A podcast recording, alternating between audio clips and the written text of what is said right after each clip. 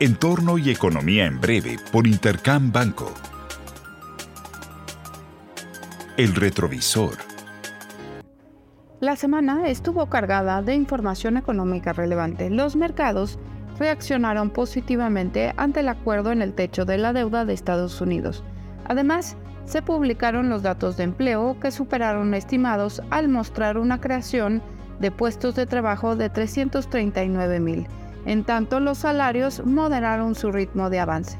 El indicador adelantado de manufacturas sigue apuntando a una marcada desaceleración. En China, los PMIs apuntaron a una desaceleración y muestran divergencia entre ambos sectores.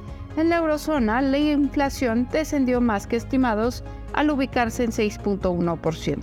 Para México, lo más relevante fueron las minutas y el informe trimestral de Banco de México. Ambos comunicados muestran una menor postura restrictiva en el margen, pero sin dar señales de posibles recortes a las tasas de interés. Adicionalmente, dentro de los datos económicos más relevantes, se publicaron los indicadores de actividad económica que comienzan a dar signos de agotamiento, en tanto el reporte de finanzas públicas del mes de abril señaló un déficit menor al previsto.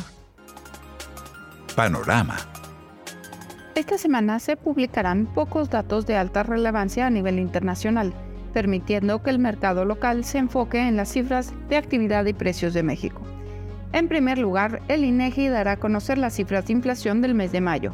Previamente habremos conocido datos de consumo privado y de inversión fija bruta, en ambos casos para el mes de marzo, y hacia el cierre de la semana se publicarán la producción industrial y manufacturera correspondiente al mes de abril. En Estados Unidos tendremos el ISM del mes de mayo, del cual el mercado anticipa un mayor ritmo de expansión en relación al mes previo, así como las cifras de balanza comercial del mes de abril. En lo que respecta a la eurozona, se darán a conocer los datos de ventas al menudeo del mes de abril, de los que se espera una ligera recuperación en términos mensuales, aunque la lectura anual se mantendría en terreno negativo por séptimo mes consecutivo. Además, conoceremos la lectura final del PIB del primer trimestre del año, de la que no se esperan cambios. Finalmente, en China se publicarán las cifras de inflación y la balanza comercial correspondiente al mes de mayo. Les deseo una muy buena semana. Yo soy Alejandra Marcos. Esto fue Entorno y Economía en Breve por Intercam Banco. Síguenos en redes sociales y consulta nuestro podcast en intercam.com.mx.